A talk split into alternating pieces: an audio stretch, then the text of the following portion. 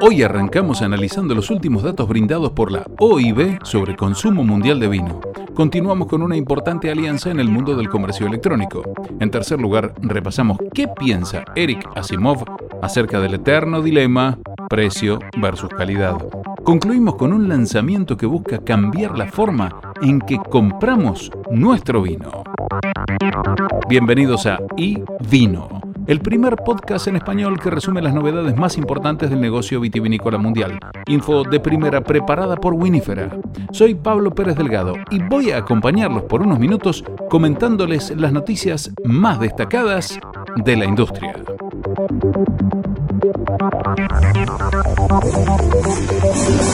Y largamos. 3, 2, 1, 0. Países están consumiendo más vino?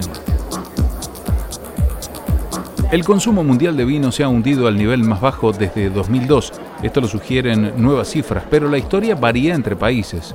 Estados Unidos encabeza fácilmente la lista de países que beben más vino, pero el consumo mundial se redujo un 3% el año pasado, según la Organización Internacional de la Viña y el Vino, la OIB, en su nuevo informe anual, cayendo a 23.400 millones de litros. Es la cantidad más pequeña de vino que se bebe en cualquier año desde el año 2002 dijo la OIB, aunque instó a la precaución y enfatizó que la cantidad era solo una estimación citó el posible impacto de COVID-19 y dijo que la caída fue comparable a la observada después de la crisis financiera mundial de 2008-2009.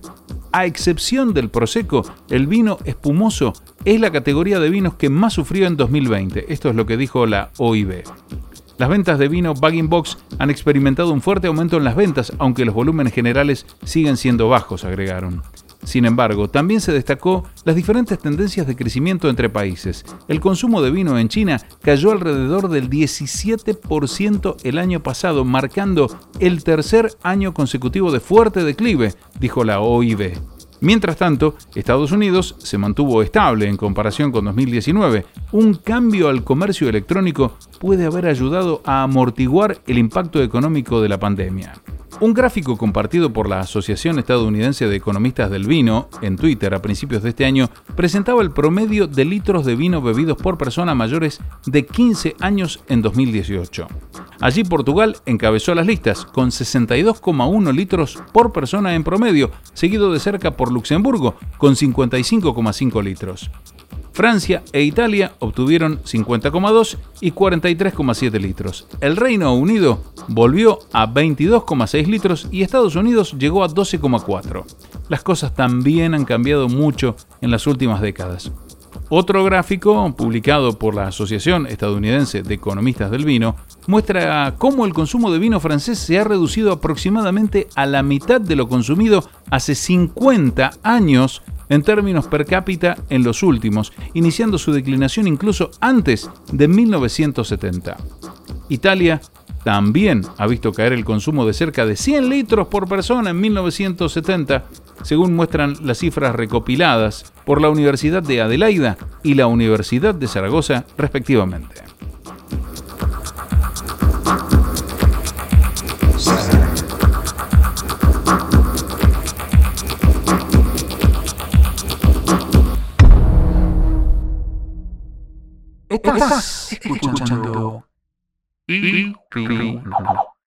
Macy's y Drinks lanzan una nueva tienda de vinos en línea. Drinks, el líder en línea en bebidas, y Macy's anunciaron el jueves pasado el lanzamiento de Macy's Wine Shop, macyswineshop.com, una nueva tienda de vinos en línea disponible en 40 estados más Washington DC que permite a los consumidores más de 38.000 códigos postales y 144 millones de hogares recibirán vino directamente en la puerta de su casa en uno o dos días. La nueva oferta marca una expansión significativa del programa de vinos en línea existente del minorista y un nuevo modelo que permitirá a los clientes realizar compras sin problemas, sin necesidad de una suscripción. Desde Drinks comentaron, Nos sentimos honrados de trabajar con Macy's para impulsar su tienda de vinos digital. A partir de ahora, podemos acceder a un extenso portafolio de vinos curados, incluida una colección única curada por Martha Stewart, para ofrecer una selección óptima para los clientes que buscan una experiencia de compra de vino singular. Macy's es líder en comercio electrónico en múltiples categorías y estamos muy contentos de aprovechar nuestra plataforma El vino como un servicio brindando a los clientes acceso al vino desde la comodidad y seguridad de su hogar. Este anuncio se produce en momentos en que la compra de vino online sigue ganando una adopción generalizada. El comercio electrónico de bebidas alcohólicas se ha disparado durante el último año y se espera que aumente de manera constante durante los próximos cinco años. La plataforma Vino, como un servicio de drinks, proporciona a minoristas todo lo que necesitan para iniciar, ejecutar y desarrollar un programa de vinos en línea. Facilita una categoría excepcionalmente complicada al proporcionar un comercio electrónico de alcohol 100% compatible a través de una aplicación.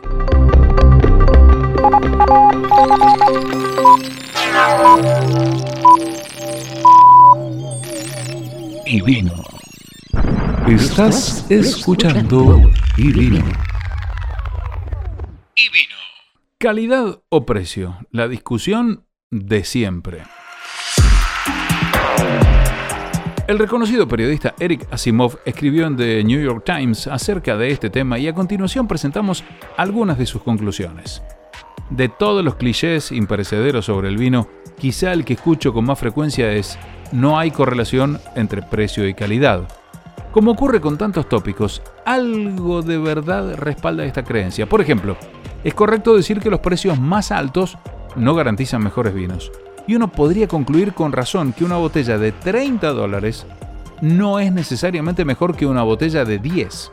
Pero si bien puedo reunir fácilmente una docena de botellas de 30 dólares que serán vinos exponencialmente más interesantes que la misma cantidad de botellas de 10, sería muy difícil tener éxito si busco lo contrario. Existe una correlación entre precio y calidad, aunque puedo señalar muchas excepciones, y esa relación cambia según el rango de precios.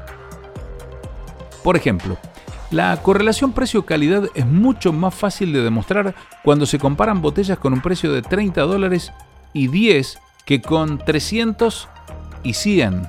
En ese reino estratosférico, el precio depende de variables que pueden tener poco que ver con el vino, como el estatus, la fama y la oferta y la demanda. En el escalón más bajo, el costo es más a menudo el resultado de la economía de escala y la producción, lo que puede afectar directamente la calidad. La relación entre precio y calidad en el vino es complicada por muchas razones. Entre ellas, ¿quién quiere gastar más dinero del necesario en algo? Los precios más altos de, por ejemplo, automóviles son más fáciles de justificar debido a atributos tangibles. Cualquiera puede notar el motor de última generación silencioso, un historial de trabajo artesanal o los adornos agregados como opciones. Pero en una copa de vino, ¿quién puede ver el sudor de un viñedo bien cultivado o el laborioso trabajo de bodega de un paciente winemaker? Como sociedad entendemos que el gasto en la mayoría de los bienes de consumo a menudo depende de las prioridades de uno no estoy seguro de que podamos decir lo mismo del vino. Con demasiada frecuencia, dice Asimov, aquellos cuyas prioridades no incluyen gastar en vino están ansiosos por retratar a los que lo hacen como tontos, y viceversa. Estudiemos tres ejemplos. La Bielferm 2019, de 8 dólares. Masciarelli Montepulciano d'Abruzzo 2018, de 9 y los vascos Colchagua Cabernet Sauvignon 2018 de 9 dólares. Todos eran vinos decentes, sencillos y sin pretensiones, elaborados sin artificios. Los productores no hicieron ningún esfuerzo por adornarlos con aromas como virotas de roble, destinados a recordar vinos más caros que han sido envejecidos en barricas de roble nuevo. Tampoco eran dulces, otra táctica para encubrir las deficiencias de los vinos mal elaborados obtienes un sentido regional del lugar. La Biel Ferm sabe a un tinto del sur de Francia o del sur del Ródano. El Masciarelli sabe a Montepulciano d'Abruzzo. Y los vascos sabe a Cabernet sudamericano. Esto es para aplaudir en vinos tan económicos. De los tres vinos pensé que el Macchiarelli tenía más personalidad. Está elaborado íntegramente con uva Montepulciano, con aromas agridulces y sabores de jugosos frutos rojos y flores. Aproximadamente medio millón de botellas se elaboran cada año, muchas menos que los otros dos vinos que superan los 2 millones y medio de producción, y los propietarios elaboran vinos solo de la región italiana de Abruzzo. Por eso, para mí, los mejores valores en vino requieren gastar un poco más de dinero por botella, de 15 a 20 dólares. En ese rango encuentro muchos vinos inspiradores, ya que estas tres etiquetas, sin duda, están entre los mejores vinos que se pueden encontrar en este rango, pero tampoco los encontré particularmente inspiradores o alegres. No me despertaron mucha emoción, algo que quiero sentir en un vino, aunque sea sencillo. Pero este paso se lleva a cabo comprando en una buena tienda de vinos, con decisiones basadas en buena información, porque aquí es donde entramos en el territorio de a mayor precio, no siempre se consigue una mejor calidad.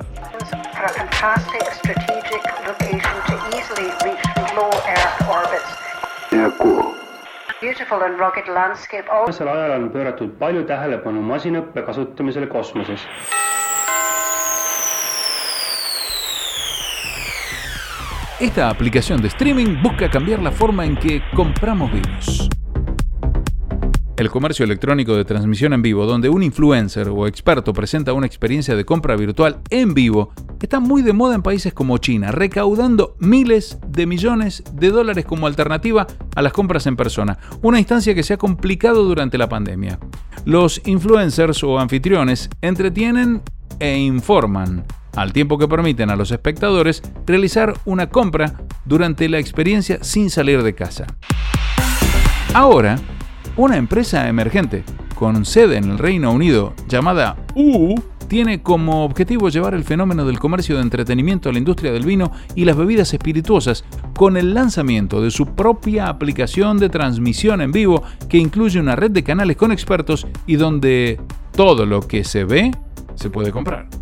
Los fundadores Sam Jones, trabajó en Wish, y Eric Shang, proveniente de TikTok, están convencidos de que el momento del comercio electrónico está aquí. El cofundador Sam Jones dice, Amazon es el lugar solitario para comprar, un lugar para realizar transacciones, no para entretenerse, y la publicidad en Facebook está demasiado cara. Según Jones, los influencers se están convirtiendo en minoristas y los centros comerciales se convertirán en estudios. COVID destruyó el comercio minorista de forma permanente. Él cree que la apuesta de U por las compras de entretenimiento llegarán hasta el viñedo, la cervecería o la destilería. Jones se ha asegurado el talento de la educadora del año de WSET, Karen Harwick, para dirigir el canal Drinks TV. Ella reclutará expertos para transmitir en vivo desde varios lugares, brindando una oferta educativa y entretenida que también ofrece una opción de compra, un poco como una película documental con un botón comprar. Nelson ve a Drinks TV como una forma de recorrer regiones vinícolas remotas con un experto o visitar una destilería y tener una charla en vivo con el maestro mezclador y luego comprar lo que están haciendo. Otros planes incluyen una función llamada sí o no donde se le pregunta a la comunidad en tiempo real si les gusta algo, así como happy hours programados para la comunidad con expertos en bartenders y enólogos. La compañía comenzó su primer canal, Cosmetics TV, en noviembre de 2020 con 100 marcas vendiendo en la plataforma a través de dos comerciantes. Ahora son el número uno en las listas principales de compras del Reino Unido en iOS en enero de 2021. A partir de este momento, la aplicación U tiene más de 200.000 usuarios. Queda por ver si los amantes del vino, el bourbon y la cerveza harán la transición de sus compras de bebidas a la transmisión en vivo, pero Jones y su equipo están preparados para ser los principales proveedores. El 20 de mayo saldrán a la venta desde un viñedo en Francia.